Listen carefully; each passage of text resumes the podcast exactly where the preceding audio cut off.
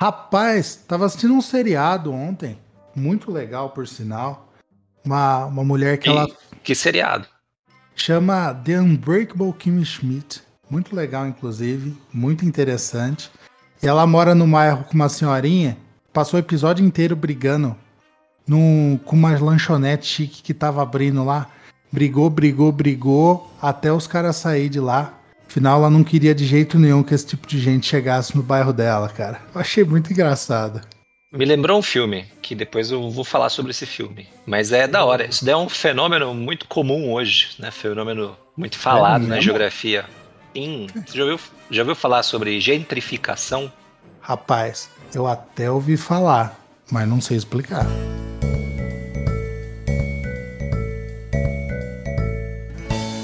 Você está ouvindo Eu Sei o que é, mas não sei explicar.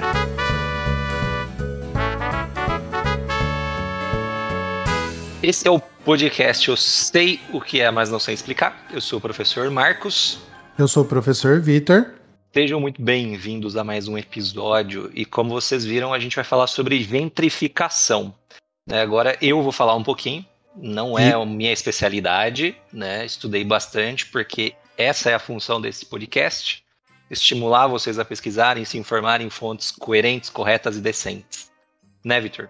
Isso, e eu hoje vou ficar com o caderninho na mão, anotando tudo aqui, porque a gente precisa entender as coisas. Ó, segundo meus alunos, as minhas provas são difíceis, então anota bem. Eita caralho. Tô nervoso agora. Não fique. Mas antes da gente começar, é, no episódio passado aí, bastante gente veio falar conosco. Fico bastante feliz. Joca, um abraço, obrigado pelas suas dicas. É, a gente vai utilizar bastante do que você falou, foi bastante importante. Enfim, houveram outras pessoas também que conversaram comigo, algumas com dúvidas, que é o que eu vou falar agora. Vitor, você tem a agradecer alguém aí que deu alguma dica pra você? Não, com certeza. Eu gostaria de agradecer a, primeiramente, família e alunos que me deram feedback, né, sobre, sobre o, o processo. Uma pessoa que fazia muito tempo que eu não via, Matheus, muito obrigado pelos feedbacks. Bom falar novamente contigo, com certeza todos os feedbacks vão, vão servir para a gente construir e crescer mais isso que a gente tá curtindo tanto fazer. Muito obrigado, pessoal. Valeu, gente. Bom, e vamos para as dúvidas? Bora lá. Então, Vitor, a primeira dúvida é da Nath. Obrigado, Nath. É, ela falou o seguinte, ó. Hello! Durante o programa, vocês falaram a palavra sinapse, mas afinal, o que é isso? Pelo que eu entendi ao longo do programa, é que meio que a comunicação entre os neurônios. É isso? É isso mesmo, Nath. Muito obrigado pela dúvida. E sim, é, quando a gente pensa a função básica do neurônio é levar informação, certo? De um lado para o outro, do corpo para o cérebro, do cérebro para o corpo. E em algum momento a informação precisa passar de um neurônio para o outro. E esse meio de essa passagem de informação, essa comunicação, é a sinapse em si. Boa. É, também o Vitor, meu aluno, né? Aliás, também os alunos que ouviram aí deram bastante dicas. Muito obrigado aí pela audiência, pela paciência e por serem maravilhosos. Não elogiei vocês, nunca elogio o aluno, que fique bem claro. E ele perguntou o seguinte: em geral, o neurônio seria um baúzinho, bem entre aspas, que guarda memórias e ao mesmo tempo um caminho para o impulso, impulso nervoso? Muito obrigado, Vitor, pela dúvida. A principal função do neurônio é exatamente levar o impulso nervoso. Né? É ele não necessariamente é um baú, mas se eu consigo guardar o modo que eu ativo os neurônios, como é que esses neurônios passam a informação, eu guardo a memória. Então, né, figurativamente falando, sim, ele é um baúzinho. Eu guardo o padrão de ativação, eu tenho a memória guardada, eu tenho aquela experiência guardada. Massa. É, e a terceira dúvida, a gente vai responder só três dúvidas. Tiveram mais dúvidas, porém as outras foram respondidas pessoalmente, né? Ou via WhatsApp. Enfim. E eu tô mentindo, na verdade foram só três dúvidas mesmo. Quatro, na tá verdade, né? Quatro, é verdade, foram quatro, é. Bom, a outra pergunta é de uma pessoa sensacional, maravilhosa, Tatiana. Ela perguntou o seguinte, ó. Um dos, uma das síndromes pós-Covid é a memória ruim. Sabe qual é a relação? Primeiramente, muito obrigado, Tati, por me fazer estudar e me manter atualizado sempre. Valeu mesmo, um beijo. É... Daqui a pouco vai começar a te marcar no Instagram em publicações, tá? É isso aí, mas é, é para isso que a gente tá também. e eu dei, eu tive, não vou, não tenho vergonha de falar, eu tive que dar uma boa pesquisada por isso, afinal, Covid principalmente, a gente tem que tomar muito cuidado com as informações que a gente tem. Então, pleno feriado, eu tava aí procurando revistas de bom fator de impacto que não né, que são indexadas em bases de dados para poder. Qualis A mais, mais, mais, mais. Exatamente, Qualis A1, caramba, 4, né? Eu achei algumas correlações. É importante lembrar, primeiramente, que Covid ainda está tudo muito novo, principalmente o Covid.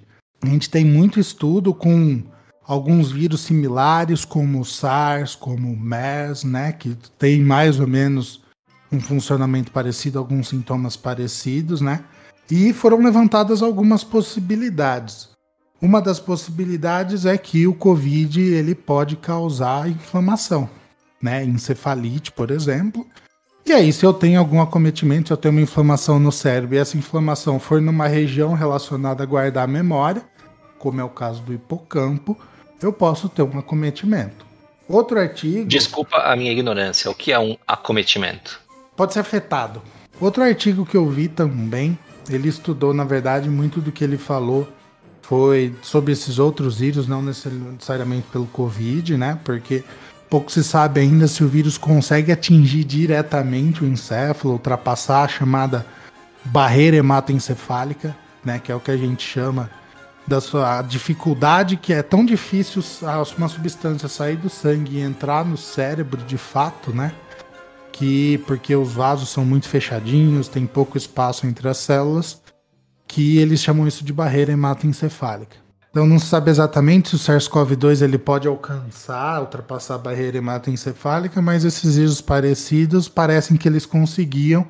E alguma das regiões que você que ele tinha uma maior facilidade de entrar era exatamente algumas regiões do hipocampo também, como por exemplo a área chamada uma área chamada CA1, e se for ver, no, no livro, inclusive, que eu usei de base para falar um pouquinho de memória com vocês, ele fala bastante. A maioria dos estudos sobre memória eles começaram exatamente nessa área. Potenciação, depressão de longa duração foi todo estudado nessa CA1. Então, se eu tenho algum problema, se eu afeto essa área, eu também vou ter uma dificuldade da memória. Já outros estudos indicam que a própria baixa de saturação, né, a concentração de oxigênio no sangue, pode também afetar se eu fato oxigênio para uma região do cérebro, ela não vai funcionar, ela vai ter uma dificuldade para funcionamento, né? E aí, repito, se for a área relacionada à memória, eu vou ter essas dificuldades. E até mesmo desordens mais de ordem psicológica, mesmo relacionada pelo medo causado pela doença. Tem uma revisão da Lancet muito legal que fala sobre isso, né? E Algumas das causas levantadas vão desde né, de possíveis acometimentos no cérebro mesmo, ou até desordens cognitivas, né? Relacionadas a esse desespero que tem uma doença nova que não sabe, que não é todo mundo que acredita pode causar. Então, apesar de ser é bem amplo né, as possíveis explicações, infelizmente a gente não tem algo tão fechadinho assim. Por isso que pode ser por qualquer uma dessas. É um vírus novo também, né? Então, é um vírus a dificuldade de estudar, né? Exato, tem muito estudo, tem muito estudo bom, tem muito estudo que a gente não pode confiar muito. Então tem que tomar. É, ainda a gente está numa terra não mapeada, né? Um local muito não mapeado ainda. E principalmente aqui no Brasil, né? Que a desinformação é absurdamente grande, né? Então é Exato. é sempre bom falar sobre é, buscar informações coerentes e corretas, né? Pesquisar sempre diversas fontes. E quando você identifica um padrão ali, acho que você está indo no caminho certo, né? Quando as fontes é. têm né, lá, é, não chega a ser laudos a palavra, né? Mas quando tem relatos semelhantes, Exato, o negócio é. funciona bem, né? É a base do método científico, né? Tem que ser reprodutível a metodologia, você tem que comparar, tem que ser falseável, né? Então, é aquela coisa, na dúvida, duvide. Sim. Depois, você vai, com o tempo você vai descobrindo a certeza. Uma hora chega. Exatamente. Inclusive, eu queria aproveitar só essa relação entre Covid e memória, e eu recebi uma dúvida aí no, no WhatsApp também, né? É uma relação que por, por falta de estudo, eu não é, é nova para mim, né? Mas há uma relação, né, de certa forma consolidada entre tratamento de câncer e alguma alteração da memória. A memória recente, longo prazo? Desde, na verdade, o que o artigo fala é geral, né? Perda de memória, Entendi. na verdade, até às vezes dificuldade de concentração, né, para fazer algumas, algumas tarefas mais executivas, mais de execução mesmo, né, que você precisa mais de córtex pré-frontal, essas coisas. Execução e... se fala mecânica mesmo, de movimentação. Isso, exato, fazer, né, pegar e escrever alguma coisa, lembrar de algo para escrever, de dia a dia, né, tarefas Entendi. do dia a dia. E, e aí tem muito, tem alguns estudos falando isso. Eu achei uma revisão legal também de 2019, uma revista boa de, de oncologia.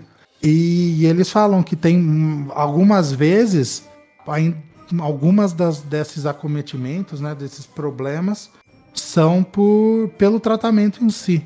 Né? Às vezes o tratamento, a gente sabe que tratamento de câncer é um negócio meio pesado e tal, né?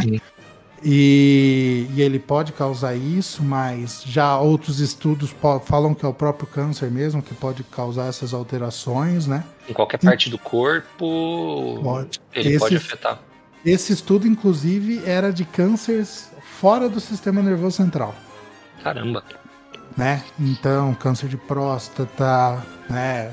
Se eu não me engano, pulmonar. câncer de próstata, pulmonar, de mama, eu acho que foram os principais que eu me lembro agora. Caramba, ela... que muito louco. E, e aí afeta, pode, tem alguns artigos que relacionam com o próprio tratamento, né, ou com, com o câncer em si, eles normalmente esses estudos eles acompanham as mulheres por 7, 9 anos, às vezes mais próximo do início do, do tratamento, um ano e meio depois, parece que quem recebeu o tratamento tem uma piora maior, mas 7, 9 anos é mais ou menos a mesma coisa, então não necessariamente a culpa é só do tratamento em si, né? E inclusive no fim do artigo eles indicam até alguns exercícios, que tem vários alguns estudos falando de exercício, seja exercício físico inclusive, né, falando da relação que ele pode ajudar um pouquinho, né, né, nessa dificuldade de concentração, nessa perda de memória, né, que ajudar no dia a dia, né, ou até mesmo o tratamento, a terapia cognitivo comportamental, que ajuda a bolar estratégias para contornar esses possíveis problemas gerados. Né? O próprio artigo fala no final que precisam de mais estudos sobre isso, mas já tem algum, algum buraquinho cavado já para poder seguir. Achei bastante Muito interessante. Já quem tiver qualquer dúvida, a gente compartilha também que. Sim, até porque a ideia, né, nossa, mais para frente é construir um site, algum blog para colocar algumas informações, fontes, as dicas que a gente dá aí durante o, programa, né? Para ficar um negócio também mais palpável, né? Porque não adianta Exato. nada a gente sair falando aí e esquecer importantes fontes de pesquisa. Né? Então, Exato. mais pra frente, quando, quando a gente for uma mega corporação, a gente vai ter o nosso site. Inclusive, eu tô devendo, mas eu vou postar vou, a, o, é, a referência que eu usei pro podcast passado, né? Vai que alguém aí que quer, quer dar uma checada, sei lá, tá na curiosidade.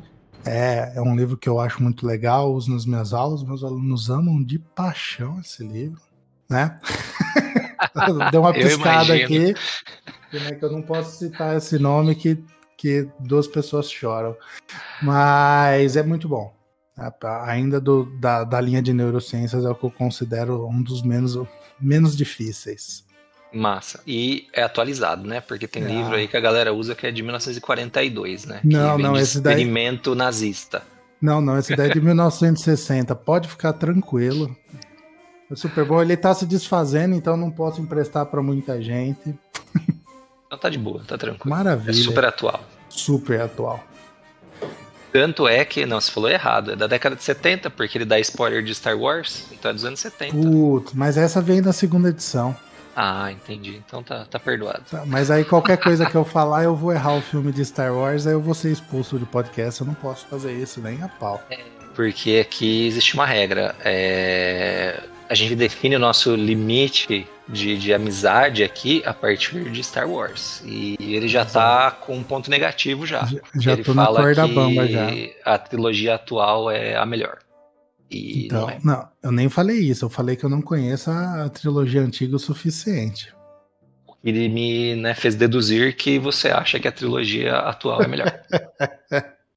Temos que trabalhar só com fatos, Marcos. Eu sou boomer? Talvez. Eu gosto da trilogia antiga lá da década de 70. Idolatro. Mas. né? Mas Eu abrindo meu, eu, abrindo meu coração aqui, eu tenho medo de assistir a trilogia antiga e achar ruim. Porque o Yoda tá muito travado. Mas eu. Ah, mas não, porque. Não. Você vai curtir porque é muito mais filosófica a parada do que de ação. Então eu vou assistir. Promessa, hein? Pra eu, eu poder ser convertido de fato. Então a gente vai ter o segundo. Ó, já tô fa- assumindo aqui a responsabilidade e passando. Ah, na verdade, assumindo e passando a responsabilidade pro Victor. Ah, O segundo episódio vai sair quando ele terminar de assistir a trilogia né, do 4, 5, 6 de Star Wars. Pronto. Então, bora lá então que eu tenho três filmes pra assistir. Segundo os nossos cálculos, tem que, cálculos, tem que ser em uma semana, né? Porque ele falou que semana que vem a gente vai gravar outra. Não, não é semana que vem, não, né? É dia 20 e pouco, daqui 15 dias. Exato. Olha, você tem 15 dias pra gravar. Eva, dá pra assistir tranquilo. Ixi, Dá pra assistir e dormir no meio dos filmes ainda. né? A hora, Maravilha. a hora que o Yoda tá treinando o Luke no pântano, você vai dormir que eu tô ligado. Ah, A parte que que eu mais tô ansioso é. É tipo você assistiu O Senhor dos Anéis, né? Puta, Pausa Victor. Pausa constrangedora. Não, mentira, eu assisti. Mas eu, era, eu tinha medo dos orcs, eu era muito novo quando lançou no cinema. Entendi. Pô, aí você quebra as pernas, cara. Eu tô me Mas sentindo aí depois, velho. depois. Mas eu assisti o Hobbit depois. Não compensa. você assistiu o pior de Senhor dos Anéis. Mas é, é outro que eu preciso assistir com a cabeça de agora também. Sim, é uma puta crítica ao capitalismo, Senhor dos Anéis. Eu já fiz um artigo na, na faculdade falando sobre isso daí. Ah, então. Ah, toma vou ter, que, vou ter Eu que ver se você tá falando a verdade, então. E depois ler o artigo pra ver se se bate. Os caras falam de destruição florestal lá, que estava vinculada à expansão da, da segunda revolução industrial, cara, na Europa. Então, agora com essa cabeça eu preciso assistir Senhor dos Anéis e Blade Runner. Putz, Blade Runner.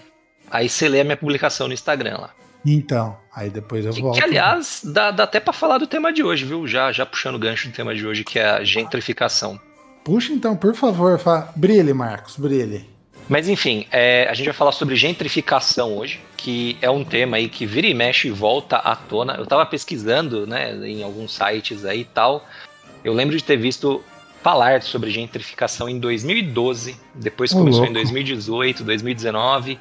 Então, vira e mexe, é, rola esse termo aí de gentrificação. E, e só fazendo um paralelo, você você tem ideia da origem da palavra gentrificação? Cara, eu, eu juro pra você que, inclusive, eu ouvi essa palavra no, no, no episódio que eu tava falando. E eu fiquei griladaço, porque eu falei, que, que, que que essa senhora tá brava com essa tal de gentrificação? Porque ela tá tão irritada. E, mas a única coisa que vem na minha cabeça é de gentios. Mas aí eu nem sei direito o que, que significa gentios. Eu lembro que tem a ver com a Bíblia. Mas eu, Menor fora ideia. isso, eu não faço a mínima ideia de onde, o que, que é a gentrificação. Cara, gentrificação é uma parada que vem do inglês, né? Gentry, que gentry era utilizado como uma tradução de pequena burguesia, população que tá enriquecendo, enfim, baixo clero, umas paradas muito loucas assim. Entendi. E é, então é, tá falando de pessoas que enriquecem. Então a gentrificação, a gente pode falar de modo simples, que é quando um bairro começa a atrair pessoas mais ricas. Então provavelmente o que essa senhorinha, para não chamar ela de velha, ela estava reclamando era que provavelmente o custo lá da verdurinha dela na quitandinha que ela compra ia ficar mais caro. Por isso que ela tava brava, então, porque era chique. Se fosse qualquer outra vendinha, ela não teria ficado tão brava assim.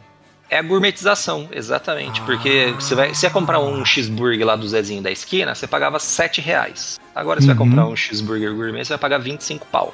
Né? É a gentrificação da parada, né? Ela é do, do inglês, né? Do, do- da palavra gentry, porque começou na segunda revolução industrial, né? Os primeiros relatos já falavam que os antigos bairros industriais eles acabaram ficando deteriorados e com isso trouxe é, trouxe não, mas atraiu pessoas mais ricas que se interessavam pela arquitetura do local, Hum. se interessavam pela infraestrutura, né? Porque como é normalmente no centro do ambiente urbano, é, tem uma infraestrutura de comércio, de transportes, perto de serviços, e isso acaba atraindo pessoas de né, de mais posses, né, pessoas mais ricas. E o que acaba acontecendo é que aquela galera mais pobre, ela vai começar a sofrer esses efeitos indiretamente da chegada dessa população rica. Então, por exemplo, se eu tenho cada vez mais pessoas ricas no meu bairro, eu vou cobrar mais caro pelos serviços, né? A lógica que a gente vive, né? A lógica capitalista que a gente vive nos faz basicamente pensar no lucro, né?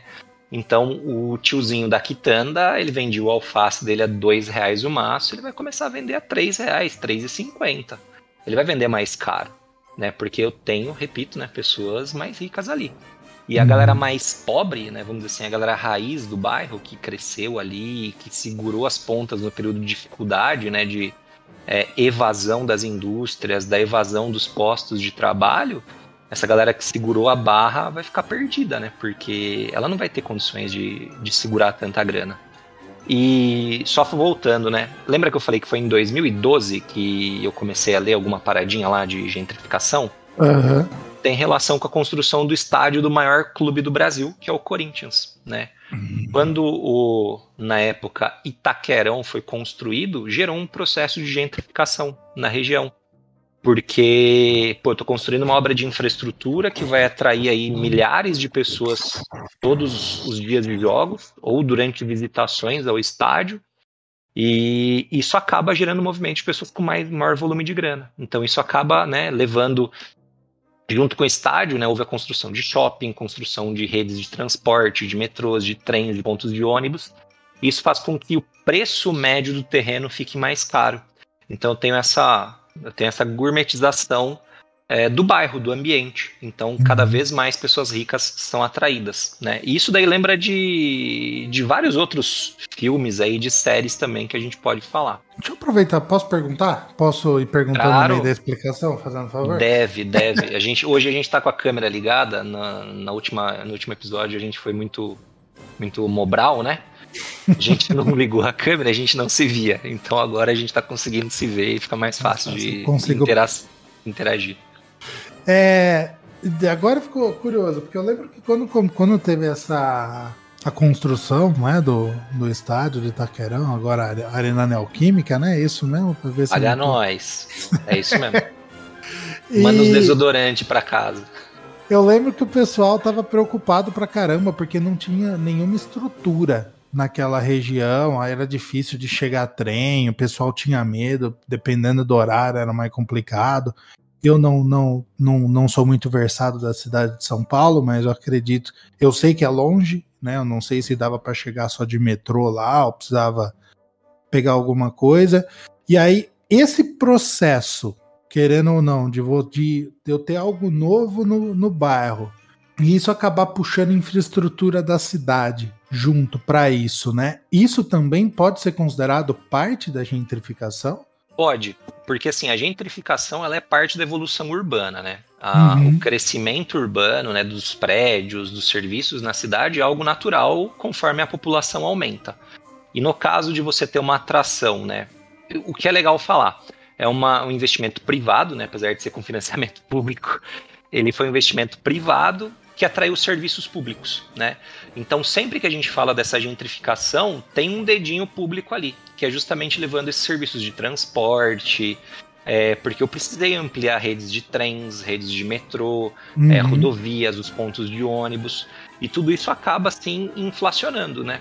Por exemplo, em São Paulo, se você mora, sei lá, na Vila Mariana, perto do metrô, o seu aluguel, o valor da sua casa, se for comprar, vai ser absurdamente caro e se você for comprar um pouco mais longe, sei lá, duas quadras de diferença, você vai pagar 20% mais barato no valor desse imóvel.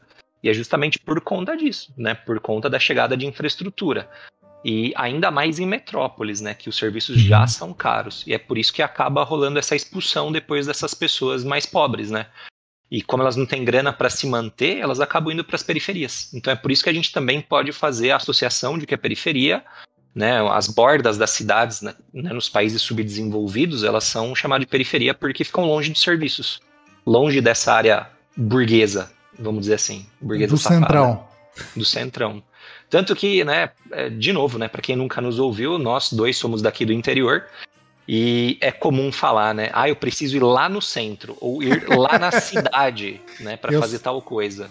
Exato. Eu nunca falei, eu preciso ir lá na cidade, né? Porque eu morava na, na cidade, mas eu já ouvi muito isso daí já. Tô descendo, Cara, tô descendo na cidade, não importa a posição quando você tá exatamente, na cidade. É um bairro vizinho do centro, mas você, você fala, vou pra cidade.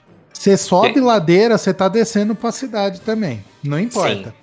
Eu morei por 20 anos no centro da cidade e depois a minha família se mudou para um bairro, tipo, 5 minutos do centro. Aí, ah, eu preciso ir lá na cidade, lá no mercado. Quer dizer que no bairro não tinha mercado, tinha que ir lá pro centro para fazer tinha o mercado. Tinha que ir lá pra cidade.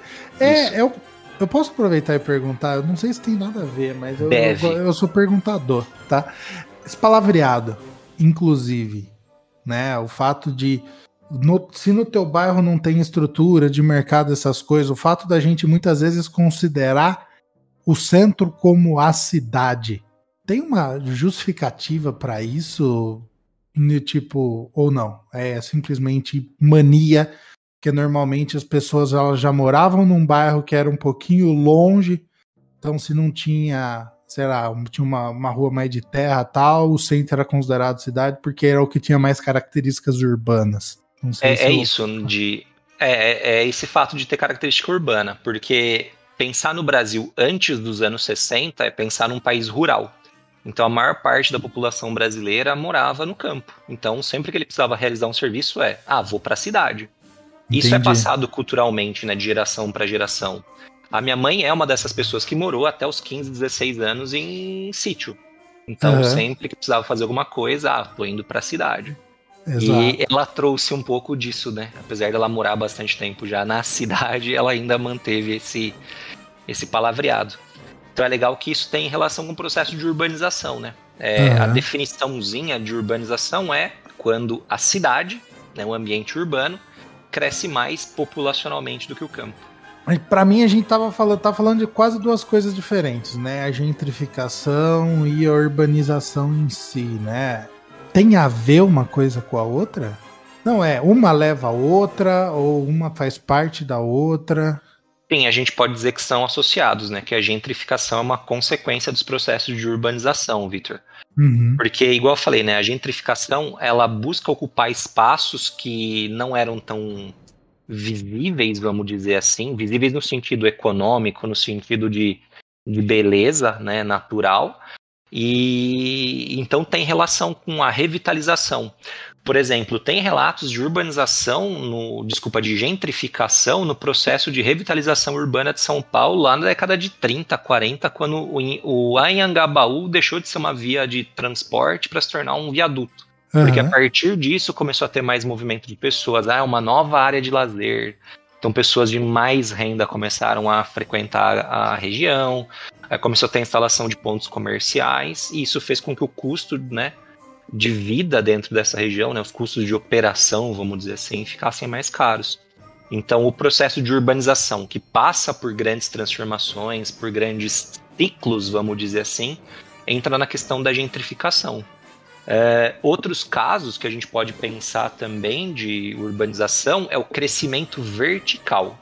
Né? Hum. Existe, existe a expansão da mancha urbana, que é o crescimento horizontal, né? quando a cidade vai crescendo lateralmente, horizontalmente, né, na superfície, e tem o crescimento vertical, construção de prédios, né, quando a cidade cresce para cima.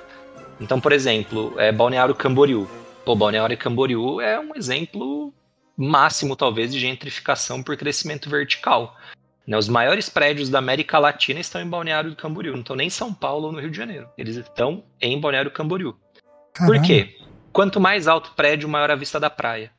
Só que quem tá atrás desse prédio vai ter vista da praia? Não vai ter vista do prédio. O que, que vai acontecer com aquele imóvel que está atrás desse novo prédio? Ele vai desvalorizar, certo? Enquanto que aquele uhum. novo prédio que tem a vista para a praia tende a se valorizar.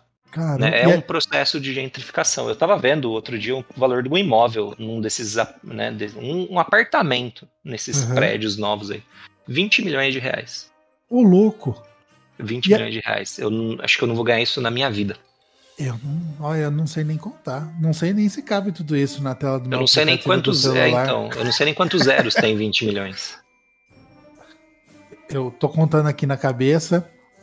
Eu, acho Eu que nem, eu nem sei contar. Não. Eu sei contar, eu sei contar até 10, porque é a nota que eu dou, é de 0 a 10. E só de curiosidade, nesse caso, por exemplo, se você tem uma, uma faixa que acaba sendo de prédios muito altos, né? Teria uma divisão da cidade, tipo, pra frente é mais caro porque tá, tem uma boa vista e atrás é mais barato. Então é como se você colocasse uma barreira entre a. Barreira socioeconômica. E física, quase, que se for parar É, pra pensar, se é. for uma linha de prédios, né? Exatamente, é, é um muro de exclusão, né? Caramba. Então, é, é, a gentrificação tem essa ideia, né? do- de você estar separando de fato as regiões entre uma área mais rica e uma área mais pobre. Porque, né, de novo, aquele cara que tem condições, então, né, construir prédio. Aí, sei lá, tem uma favela, por exemplo, que está na beira da praia. Meu, a pressão em cima dessa favela vai ser gigantesca, né? E pensando assim, eu falei favela, mas né, favela é uma área de ocupação normalmente ilegal, né? Então ignora a parte de favela, mas pensa no bairro mais pobre mesmo, um bairro de casinhas populares, CDHU, né? Uhum. E a galera paga lá em 50 anos o seu imóvel, pagando 20 reais por mês com juros praticamente zero, né? É, esse cara ele vai sofrer demais. Por quê? Eu vou ter aquele prédio lá atrás exercendo uma pressão invisível nela, né? A mão invisível está atuando ali. E aquela casinha ali, ela vai começar a valorizar demais. O preço do IPTU vai aumentar. Será que esse morador ele vai conseguir pagar o IPTU? O valor, por exemplo, vai junto com esse prédio, vão chegar infraestruturas urbanas, podem ser públicas ou podem ser privadas. Sei lá, vai ter um shopping, um mini mercado. Aí o mercadinho da esquina, que não tinha tanta variedade de produto, ele vai começar a perder espaço. Porque cada vez mais eu vou ter pessoas mais ricas, enfim, é toda uma pressão né, que vai ter nessa região e vai criar essa, essa barreira, essa área de exclusão. Enfim, então é algo bastante complicado e complexo. E acontece no mundo inteiro, né? E aí no fim o cara acaba saindo porque ele não consegue comprar pão no, no próprio bairro. Exatamente. E em São Paulo, né, tem a, a um bairro bastante. Aconteceu isso daí, né, em São Paulo, de uma galera conseguir sobreviver apesar da gentrificação, que é a galera da Vila Edith. Caralho, É, Só que como que eles fazem? Será que eles vão comprar os produtos na Vila Edith? provavelmente não. Como não. eles trabalham em regiões fora, né, normalmente eles trabalham em regiões é, que não, tenha tan, não tem tanta infraestrutura, eles acabam comprando seus produtos em bairros mais pobres. Né? Entendam bairros mais pobres, é que são esses bairros que não foram né, gentrificados, né? que são Menos- bairros que não têm tanta infraestrutura na Bairros periferia. menos gourmet. É, eles acabam comprando na periferia. Então o cara sai de um bairro muitas vezes mais central, né, do ponto de vista de infraestrutura, e Uhum. compra, né, os seus produtos de higiene, enfim, compra tudo que ele necessita para sobreviver em áreas mais afastadas, né? Inclusive isso daí acontece muito em, em cidades vizinhas a cidades grandes, né? Na cidade pequena, por exemplo, você tem um aumento absurdo do preço dos produtos às custas, né, da população que vive numa cidade grande. Acontece aqui onde eu moro, né? Por Uhum. exemplo, aqui em Tupéva o custo de vida é absurdamente caro. Ele se equipara com uma cidade maior que é Jundiaí. Então, para você fugir um pouco disso, você vai comprar em cidades vizinhas. Eu vira e mexe e comprava produtos na cidade que eu trabalho, porque o preço era mais barato. Eu lembro que na, na minha cidade natal, né? Parece que eu saí de lá faz muito tempo. Mas em São Carlos eu lembro que chega, tinha uma época que começa, tipo, do nada, começa a bombar um mercado que você nem sabia que existia. Então você começa a galera começando a falar: não, você vai lá não sei onde, que de tal dia tá super barato, tal, não sei o quê. E eu, e assim, né, naquela cabeça você já começa a imaginar por que que Ergas d'Água tem aquele mercado tá tão barato assim, né? Mas às vezes é só porque ele tá numa região que não. que não É um puxa, bairro afastado, é. Provavelmente. Lá em São Carlos, eu não conheço muito bem, mas tem duas grandes faculdades lá, certo? Certo. E dois campos relativamente, dois campi relativamente grandes, né? Isso. Então, imagina, né, eu construir ali dois, duas universidades. O que, que será que vai acontecer com o terreno ali dentro dessas, dessas áreas aí? Não, tá, vira. É, É um melhor investimento. kitnet, É? É o melhor investimento do universo. Né? Você tem um terreno lá, tipo, tava abandonado, não tinha nada, de repente, pá, surge uma universidade do lado. Cara, é o melhor investimento que você podia ter feito na sua Exato. vida, porque o preço do terreno, só o terreno, cheio de mato, ele já dobrou. Dobra. É. E Quem ainda vai comprar esse terreno? né? Então, Entendeu? É quem pode, né? Exatamente. Inclusive, apesar de que uma das universidades, pelo que eu conheço, não sei quando, quando ela nasceu, mas é agora é centro, né? É a parte mais um pouco mais afastada do centro, mas ainda para mim é Já tem centro uma- ainda, né? Já tem uma baita infraestrutura. É, Provavelmente mercados, deve Sim. ter algum shopping perto ali. Eu não conheço São Carlos. É, não, não Mas tem, tem é, shopping? Tem, tem mais ou menos perto. E mas é, se for parar para pensar, o centro, centro mesmo era longe, mas cresceu tanto que eu acredito que foi puxando o centro para cima, né? Tem- é, o crescimento não foi por acaso em direção à, à universidade. Foi Aham. porque todos os serviços começaram a migrar para lá, né? É, é planejado, é pensado, mas ele vai de modo orgânico, né? Ele acontece de modo orgânico. Né? Uhum. É, de novo, entrando ao Marcos Comunistinha falando aí. Mas é onde o capital está indo, é onde a gente vai ter o- a ampliação do processo de urbanização. Né? Entendi. Independente de estudos ambientais, laudos, não. Ali tem que ser o lugar onde a cidade vai crescer, porque ali é onde está a pressão urbana, né? A galera tá indo para lá e não pode ter uma lacuna, não pode ter um espaço em branco ali. Então a gente tem que preencher, sei lá, com uma avenida nova, e essa avenida nova vai ser um importante centro comercial. né? Então talvez deva ter acontecido algo semelhante. É, eu não, não como eu não conheço tanto a história, eu pode, não, não- nem, nem vou falar muita coisa para não falar merda, né? E que faculdade é essa que você falou que está quase no centro? É a USP ou é, É, a? USP.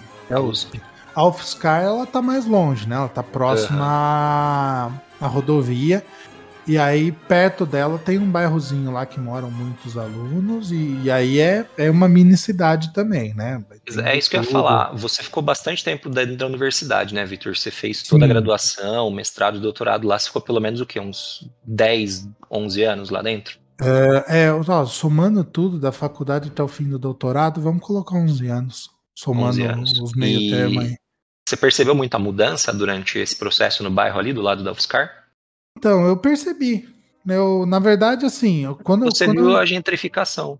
O engraçado é que eu vi, na verdade, eu não sei, posso estar errado, mas eu vi, por exemplo, eu lembro que quando eu cheguei, já tinha um bairrozinho menor lá que, que é onde o pessoal morava, que tinha um conjunto de prédio, que um monte de aluno ficava lá e tal, meio perto da faculdade. Estavam reformando lá naquela região, né? E tanto que assim, é você for parar pra pensar agora, você cai na faculdade fácil, vindo do centro, né? Então já tava chegando longe, perto de lá. Tem uns ba... Só que eu senti que algumas coisas perto da faculdade, ao longo desses 10 anos, tinha uma padariazinha lá que do nada parou de funcionar e tentaram. Por É... que será que essa padarinhazinha fechou? Abriu Aí- algum outro grande centro comercial perto ali para explorar esses estudantes sedentos por comida? Pi- pior que eu acho que não. Tinha um outro bairro não muito perto, mas também não muito longe da faculdade, que ele era. É, então o- foi incompetência do padeiro. É, então não, não podemos falar que foi o processo de gentrificação aí, não. Não conheço Nesse o padeiro. sentido, não. Mas eu não, não, não mudou muito na, na região. Eu via que algumas coisas naquele bairro específico começavam. ti- Tinha, depois não tinha mais. Entendi. Né? Comércio, principalmente. Comércio, principalmente. Mas. Vamos, vamos, vamos tentar fazer uma análise sociológica, econômica. Hum, Universidade pública. Qual que é o perfil socioeconômico do estudante que está lá? Que entra hoje? É o cara de baixa renda ou é a galera mais rica? eu, eu, eu puxaria, penderia mais a balança pra galera mais rica. É, porque eles estudam em escolas melhores. Exato. Então, normalmente é isso. Embora, né, esse é um resultado aí que metade dos ingressantes na USP esse ano foram de escola, escola pública. Não, Mas, é, e enfim. eu entrei, e eu entrei, mas quando começou a crescer o negócio de cota, né? Então eu tava no meio da, da, da Do mudança um processo, pouco desse perfil, né? Sim. E é justamente isso, né? A universidade tem esse nome para que todo mundo tenha acesso. Uhum. Só que a gente pode fazer essa análise que quem vai para a universidade pública é o cara que tem mais grana, muitas vezes tem o carro dele, então ele consegue fazer compra em outros locais. Então talvez por isso que essa padaria tenha fechado. Pode A ser. padaria, a padaria seria essa senhorinha irritante que não queria que tivesse o surgimento lá da, desses, desses grandes prédios, no caso as Uhum. kitnets dos estudantes, né? E, enfim, é uma análise que a gente pode fazer, né? É, o- Que a gentrificação ela, ela tem relação a diversos fatores, né? Não é simplesmente eu Exato. construir, né? Mas tem relação às pessoas que estão mu- mudando para aquela área, né? É, o que, eu, o que eu comecei a perceber, mas não naquela região, É que aí foi naquele boom quando começou a ter coisas mais voltadas para estudante, coisas que a gente não via antes na cidade, né? Coisa que na, na minha cabeça era coisa que tinha só na capital. Tem RU Né? lá? Hã? Tem RU lá? Tem. Restaurante universitário? Tem, tem.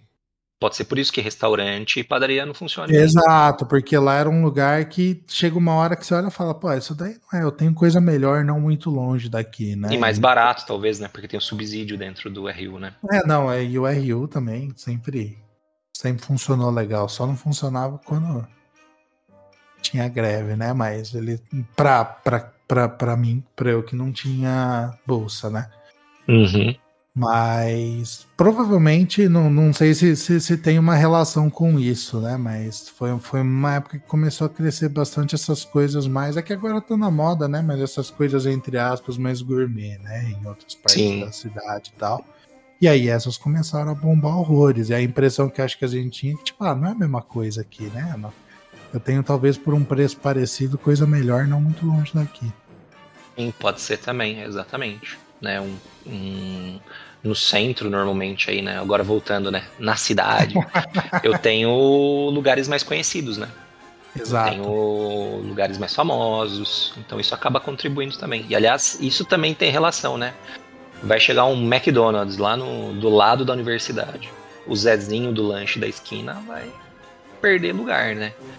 Então o processo de gentrificação é, é um processo sem volta, na verdade, né? Porque Uhum. para você resistir a esse processo de aumento muito rápido de preços, é, não rola. Na, na- na realidade brasileira, não rola. Então a pessoa tem que acabar abandonando seu seu lugar de vivência, onde ela viveu muito tempo, Uhum. e periferia, né?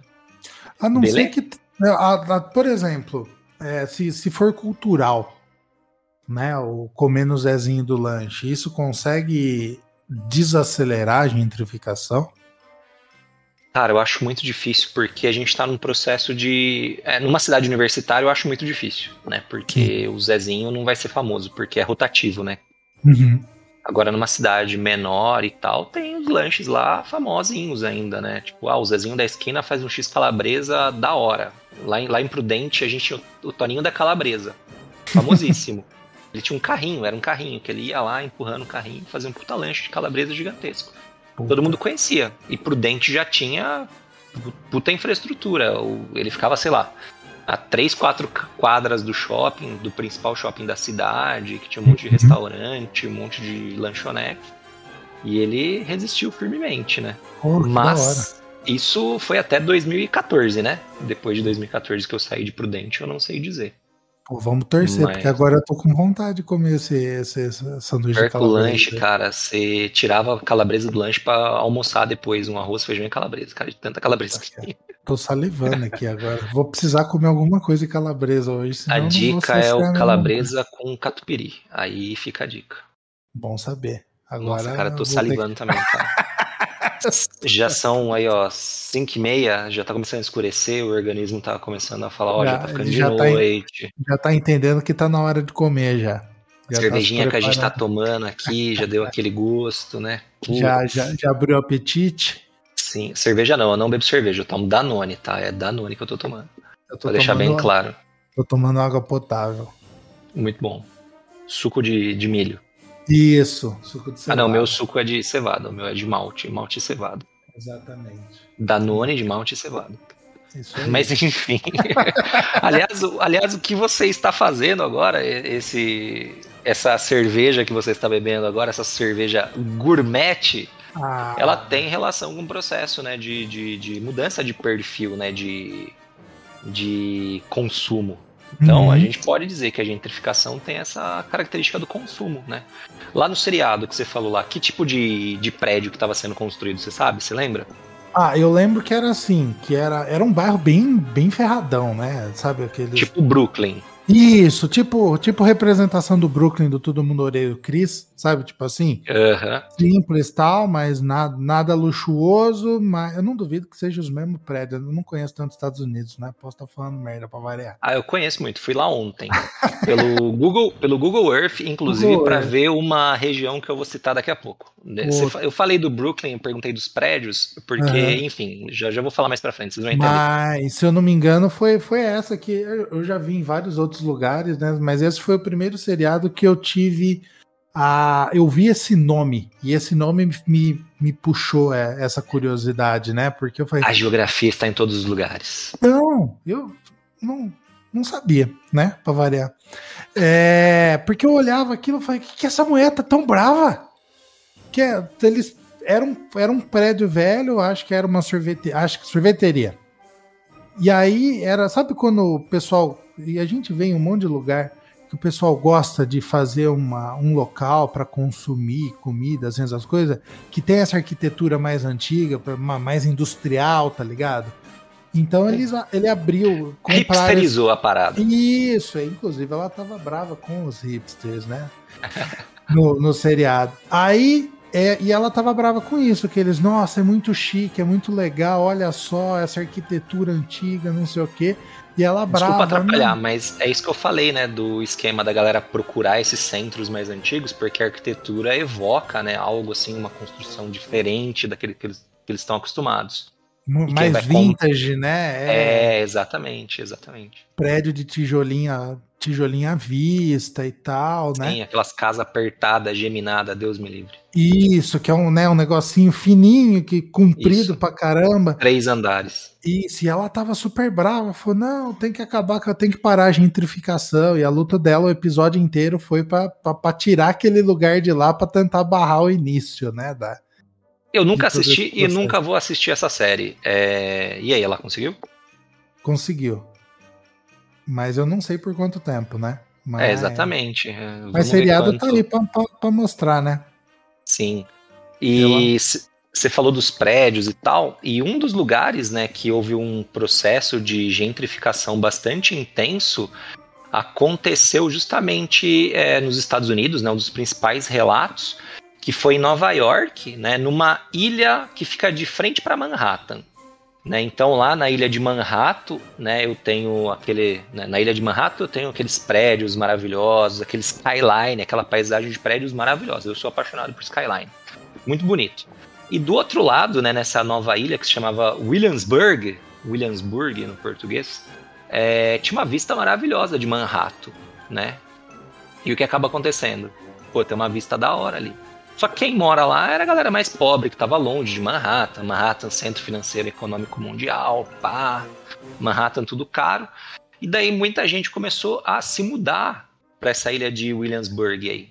Por Uhum. quê? Ah, vamos explorar lá. Tem a vista que eu quero. Ali, ó, tem o skyline de Nova York, de Manhattan. Então, muita gente começou a se mudar para a ilha de Williamsburg aí, né? E isso começou a valorizar, porque quando eu tenho procura intensa, lei de mercado, né? Se muita Uhum. gente está procurando aquele lugar, os preços automaticamente tendem a aumentar. E isso também é no terreno, né? Tudo que é comercializável, ele vai ter um aumento de preço. Uhum. E o que acabou acontecendo? A galera que estava em Williamsburg não estava aguentando o valor, né? Pagar o, preço, literalmente, da, dessa hip- hipsterização, né? Isso daí começou nos anos 90 para os anos 2000. E o que acabou acontecendo? Essa galera que morava lá antes e começou a perder espaço, eles se mudaram justamente para o Brooklyn. Né? E o Brooklyn começa a passar nos anos 2000 por um processo também de gentrificação. Talvez isso entre no episódio aí da Unbreakable Kimmy Schmidt, que deve se passar por volta dos anos 2010, talvez, né? Provavelmente, eu acho que é por aí. Faz tempo que eu assisti, mas é, é mais ou menos isso mesmo. Nessa, nessa, nesse período, né? É, eu dei um Google aqui, ó, a série começou em 2015. É por volta disso daí, né? Como eu disse, aliás, o processo de gentrificação não é um negócio assim instantâneo, né? Uhum. Ele vai ao longo do tempo. Então, essa gentrificação aí nesses bairros próximos ao Brooklyn, no Brooklyn, vieram aí dos anos 2000 e estão até hoje, na verdade, acontecendo, né? E isso vai criar novas periferias, né? Então a galera que estava lá no Brooklyn não vai aguentar esse processo, porque a galera que tá, entrou agora no Brooklyn é uma galera de um pouco mais grana do que quem está no Brooklyn, é quem está no Brooklyn vai para um outro lugar. E aí vai ficar nesse, essa nesse dança ciclo. das cadeiras. Sim, exatamente. Putz. Não, e, e, é algo que, eu, que a gente vê muito isso acontecendo em várias coisas, né? É, é, é comum, tá quase. Ouvindo agora, me parece algo que eu já vi em vários lugares, em várias situações, né? Mas eu, mas eu vou Sim. lembrar desse nome em um episódio de uma série. é algo que. Né, que. É porque faz parte da nossa realidade, é comum, então foda-se, né? É, Ou não pode falar tá palavrão. Tá Dane-se. a gente tá habituado a isso, né? Exatamente. Praticamente a esse tipo de Exatamente. informação.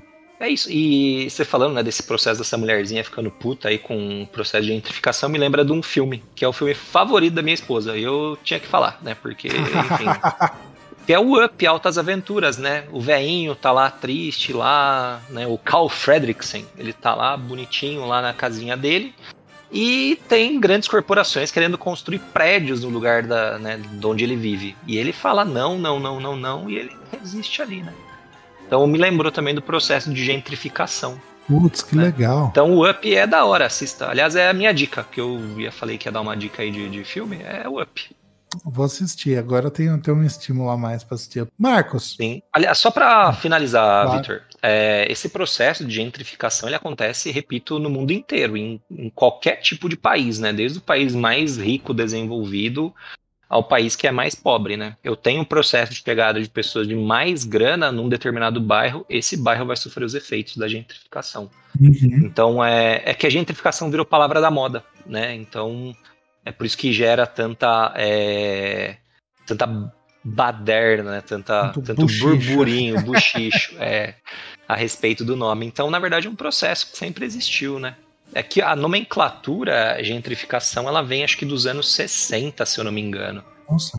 É, eu fiz a leitura de um, do artigo aqui e eu sou ruim com números, né? Por isso que eu fiz geografia.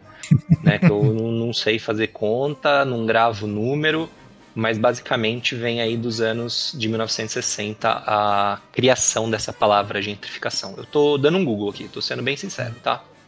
Mas mesmo, aqui. mesmo o processo tendo existido antes, né? Isso, exatamente. Falou, em 1930 é, o processo... em São Paulo já tinha, só não tinha Sim, um nome para isso. Exatamente. Ó, o texto aqui, ó, é da Ruth Glass. É um texto de 64 que se chama é, Londres, os aspectos da mudança que fala uhum. justamente sobre essas mudanças observadas nos bairros, nos antigos bairros operários, né? Foi o que eu falei no início, né? Que esses bairros operários eles acabaram atraindo né, pessoas aí que querem um bairro mais vintage, um bairro mais hipster para viver. Uhum. Aliás, isso acontece também. É, futebol, no futebol não sai de mim. Você já ouviu falar de um time de futebol chamado Chelsea, né? Já. Inclusive ele fica... perdeu pro Corinthians em 2012, se eu não me engano, foi 2012? Exatamente, foi ah. vice-campeão mundial para o Corinthians. O Timão e foi campeão esse... de mundial. Exatamente, o segundo nosso, né? Exato. E esse ano foi campeão da Champions League e provavelmente vai ser o campeão mundial, né? Porque o Corinthians não vai disputar o mundial esse ano. Então, Se não ganhava, exato. Exatamente, porque o Chelsea foi o último campeão europeu a perder o mundial de clubes. Então, pra você ver a importância do título do Corinthians. Mas, enfim, Chelsea é um bairro que passou por esse processo de gentrificação. Né? Era um bairro operário, né, de certa forma, né? Um bairro de proletariados, né? não vou falar uhum. operário, porque operário você entende que é da indústria têxtil. Mas um bairro de proletariado, né, de trabalhadores. E nos últimos anos ele tem passado justamente o processo de gentrificação por conta da ascensão do time, cara.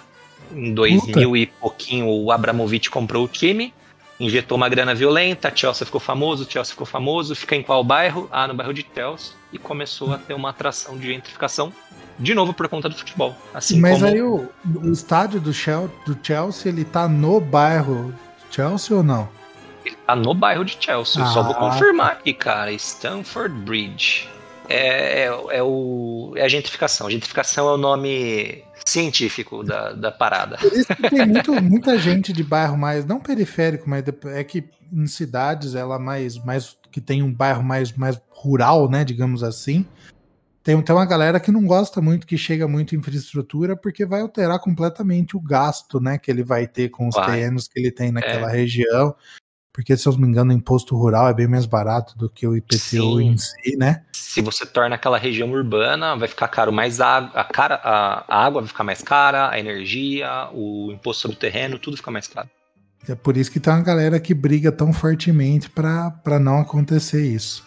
Sim, inclusive em Salto, que é uma das cidades que eu trabalho, né? Nasci, uhum. fui cresci lá em Salto, 90% da cidade é área urbana. E muitos condomínios, eles constroem em regiões que são rurais, justamente para tentar tirar proveito dessa, desse benefício. Mas chega a infraestrutura, é virar área urbana, né?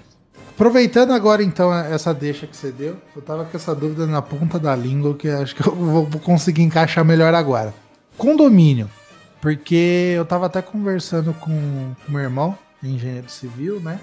E ele fala. Onde já se viu. e ele tava. E ele tava falando um pouco dessa. De, de que em algumas cidades. É claro, eu tô. tô eu, eu, eu sou leigo, né? Ele manja mais que eu e eu sei que com certeza mais que nós dois juntos. Mas Não. ele tava. que esse processo de urbanização agora ele tá pendendo para isso, né? Para urbanização mais murada então você está tendo cidades super pequenas, crescendo condomínios, né? Na, normalmente na área rural tal, e, e aí você está pequenas cidades, né? Praticamente. Isso que faz parte da urbanização, acredito que sim, né? Mas tem alguma coisa a ver com gentrificação isso daí ou não necessariamente? Cara, é, eu vejo de duas formas. Primeiro que a gente começa a morar em condomínios, não só condomínio chique e luxuoso, mas condomínio, né? Qualquer coisa cercada e que tem uma portaria e tem diversas casas é caracterizado como um condomínio, né? Uhum. É, eu vejo isso como uma fuga para a insegurança que a gente enfrenta no, no, país, inclusive nas cidades pequenas, né? A violência tem é, crescido bastante, então seria uhum. uma fuga para para assaltos, enfim, né, surtos de violência. E, de certo modo, isso fornece o processo de, de gentrificação, né? Porque você tem aquele crescimento vertical, muitas vezes, que eu disse, né? Uhum. E você está colocando muitas pessoas dentro de um bairro. Então, a procura nessa região vai se tornar mais alta. Se eu tenho mais pessoas procurando, eu vou ter um, um valor muito maior. O exemplo que eu posso dar, bem tosco, é sobre o valor de um imóvel. Na planta, ele custa 300 mil. A hora que ele está pronto, ele vai estar tá custando 400 mil. Por quê? Porque já teve toda uma infraestrutura que foi construída, foi uma ah. infraestrutura criada, provavelmente serviços chegaram até o bairro por conta Entendi. disso, um mercado, né? Então entra nessa característica. Inclusive, ah. um predinho de condomínios que eu morava em Salto é, era, putz, ridículo. Pagava 650 reais de aluguel, periferia total, bem afastado do centro da cidade. Inaugurou um supermercado há um ano e meio o aluguel passou para mil reais. O então, louco. Então, pois é, então não é todo mundo que vai conseguir ah, pagar essa, essa conta, né? Pô, de 650 para mil reais, aumento aí de, sei lá, 30, 35%, né? Fazendo uma conta rápida aqui. Uhum. Repito, se estiver errado, me perdoa, porque eu sou da humanas. né? Enfim, então tem esse, esse processo. Então eu vejo desses dois modos, né? É um processo que vai desencadear a gentrificação, mas é por conta da, da questão da segurança pública, né? A galera Entendi. tá indo pro condomínio para buscar um ambiente mais seguro. Né, para cuidar das crianças, né? Pô, no condomínio a criança pode andar na rua lá de boa, vai ter uma quadra, vai ter um parquinho dentro do condomínio, ela pode fazer o que ela quiser e a mãe fica despreocupada, né? Sim, e aí a mãe acredito... e o pai, né? Que espero claro. que os pais também fiquem preocupados, né? Com certeza. E eu acredito também que o condomínio também, nesse caso, ele entra né, numa posição de você estar tá fora de um centro urbano grande, mas ao mesmo tempo não tão longe a ponto de estar tá em outra cidade, né? Porque às vezes ele está no meio do caminho. Sim, sim. É, eu morei num condomínio que, pô, tinha feira dentro do condomínio, pra você ter noção, né? Então tô... entra mais ou menos nesse esquema. De, sim, toda terça-feira tinha feira dentro do condomínio. Cara, eu fiquei muito chocado. Eu descobri isso faz pouco tempo e eu não consigo imaginar um condomínio que tenha food truck e feira dentro. Era o que rolava toda terça-feira, era terça-feira do Yakisoba. Yakisoba ruim, cara. Ruim, ruim. Quem mora na atmosfera aí, em Jundiaí, tô falando já, cara. O Yakisoba do cara é ruim. Mas enfim. Não vamos conseguir patrocínio da, da atmosfera mais, hein? Ah, não, da atmosfera talvez até consiga, não vai conseguir do yakisoba. O yakisoba é ruim pra caramba, cara. Que nem, nem dava pra comer inteiro o yakisoba, cara. Eu gosto muito de yakisoba, cara. Eu não comi inteiro, cara. É muito ruim, cara. Nossa, eu comi ontem. Minha sogra fez. Maravilhoso yakisoba, diga de passagem dela. Putz. Mil vezes melhor. Do e ficou mais barato. E ficou mais barato, porque ele fez num food truck. Ah, a gourmetização que... do negócio. A gentrificação, a gentrificação do. Do yakisoba. Do, do yakisoba. Mas enfim, então isso daí gera, né? Porque, ah, tô levando serviço lá. Ah, então o condomínio que tem a feirinha é, vai, vai ser, ser mais, caro. mais caro.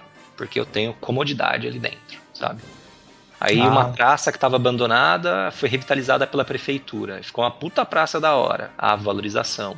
A prefeitura instalou câmeras de segurança, porque como é um condomínio de boy, é, tinha, tava tendo um roubo de muito carro lá na região. Então, a prefeitura instalou um monte de câmera de segurança.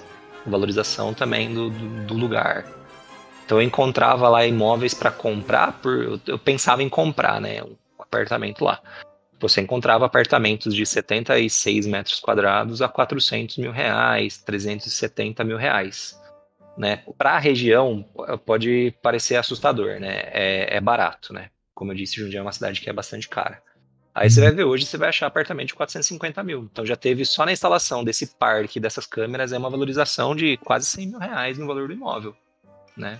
60, 70 mil reais no valor do imóvel. Uma, com uma bobeirinha, né? Sim. E repito, né? Quem que vai aguentar pagar? Porque isso vai encarecer o IPTU, né? Os impostos que são cobrados vão, vão ter aumento, porque eu estou levando mais infraestrutura urbana para a região. Essa região está mais urbanizada, paga mais. E aí tem essa relação. Então não, não dá para desvincular né, a gentrificação da, da, da, da urbanização e vice-versa, né? Não dá porque são processos que são é, interdependentes, né? Para ter uhum. um tem que ter outro. E se tem o outro, tem um. Nossa, brisa aí agora. Mas, oh, é mas gostei, entendi super bem. mas eu acho que é isso, né, Vitor? Acho que ficou claro aí o que é a gentrificação. Eu acho que sim. Posso fazer a avaliação final aí? Por favor, tô nervoso aqui, mas estamos aqui para isso, né? Então vamos lá. É. Fala para mim, o que é a gentrificação? Gentrificação, no meu entendimento, é, eu vou, é um... vou, vou, dar dica. Eu quero que é. você fale a origem do termo, igual o aluno meu. Tem que explicar uhum. a origem do termo, as causas e consequências. Perfeito. Então, assim ficou fácil. Você tá dando até a ordem da resposta para mim. Meus alunos reclamam, cara, que eu faço questão difícil. É que eu não falo para eles do... tem que ter a origem, a causa e a consequência. Eu só falo que é gentrificação, mas ah, tem mas que estar dentro da cabecinha deles daí. Tem que dar na cabecinha, exatamente. Tem, tem sempre que ter uma ordem, né? Sim. Então vamos lá. Gentrificação vem do termo gentry, certo? Cunhado nos certo. Estados Unidos, que tem a relação com... Inglaterra, mas veio do termo em inglês, mas ok. É, errei porque, olha só, meus preconceitos aqui, eu penso em inglês, eu penso em Estados Unidos. Igual português, a gente pensa em Brasil. Brasil. Então, a, gente tem, a, gente, a gente tem ouvinte em Portugal, Vitor. Então, 1% desculpa. dos nossos ouvintes são de Portugal. Para nossos ouvintes de Portugal, português desculpa. ainda aí. Ah, não, desculpa. É, desculpa. Não é chupa. É brasileiro. A gente fala brasileiro. Exato, a gente fala português do Brasil. Aliás, é... você vai procurar a legenda aí, desculpa, eu, tô, eu, tô, eu me empolguei aqui. Vai procurar a legenda lá, vai estar com a bandeirinha do Brasil. Toma essa. PTBR. Não, mas é bem, eu sempre.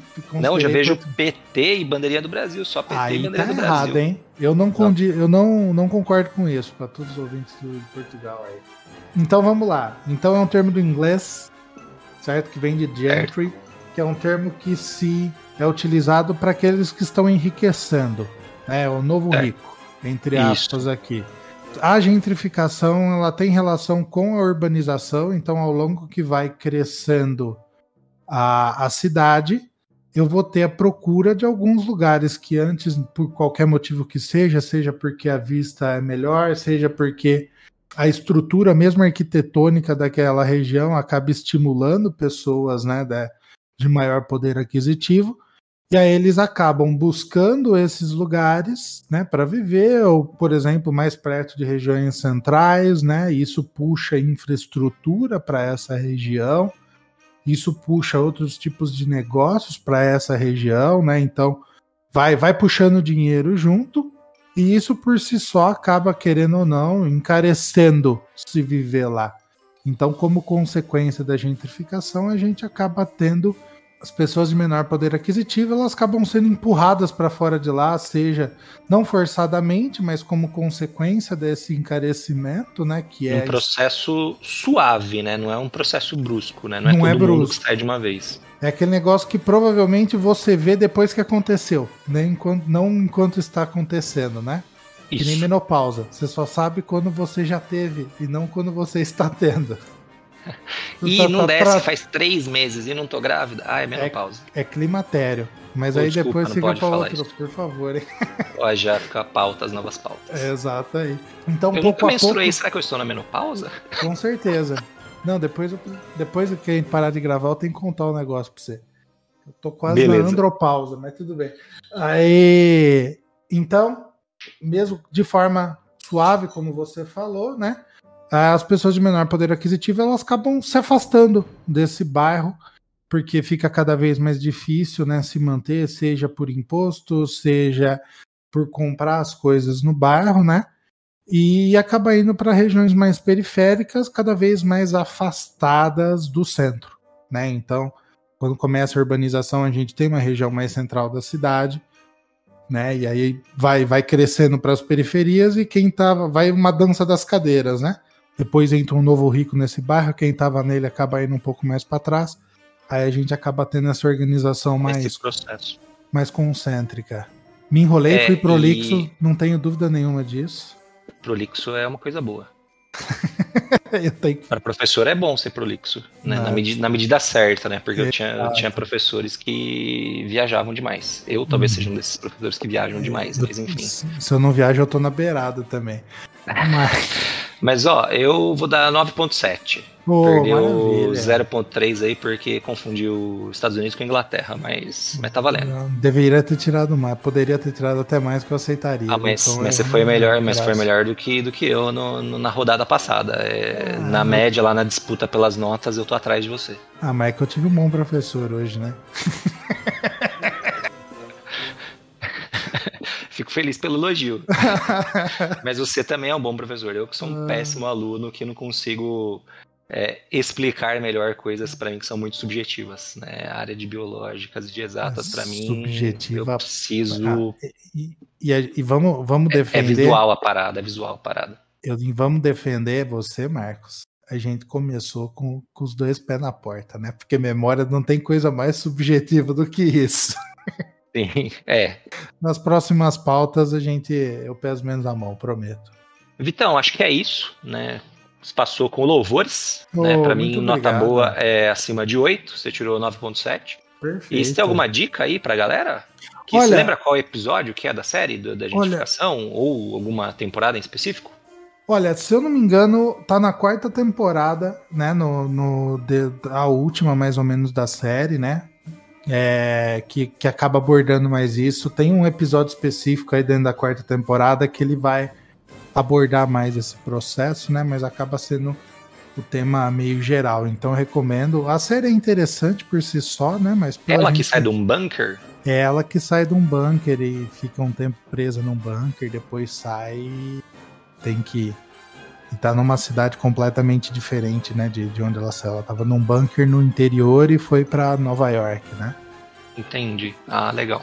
E, mas é o que eu, que eu lembre mais é isso. Eu acho que qualquer outra dica que eu der, eu, provavelmente eu vou, eu vou. O máximo que eu vou fazer é tanger a gentrificação, né?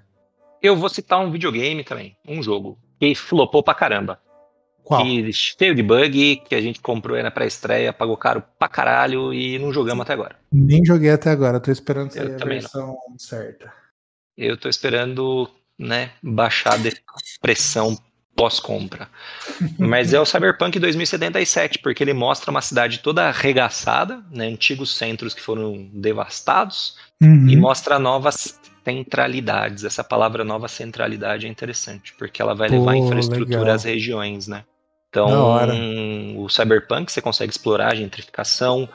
O GTA V você consegue explorar a gentrificação, porque tem o bairro dos hipsters lá, né? Que você tem a missão lá. Né? Você já jogou GTA V, né? Já, já joguei quando lançou. Você lembra da missão do Trevor? Que ele tem uns surtos paranoicos, ele tem que dar porrada num monte de gente, aliens. Lembro, lembro Tem uma sim. que você tem que bater nos hipsters.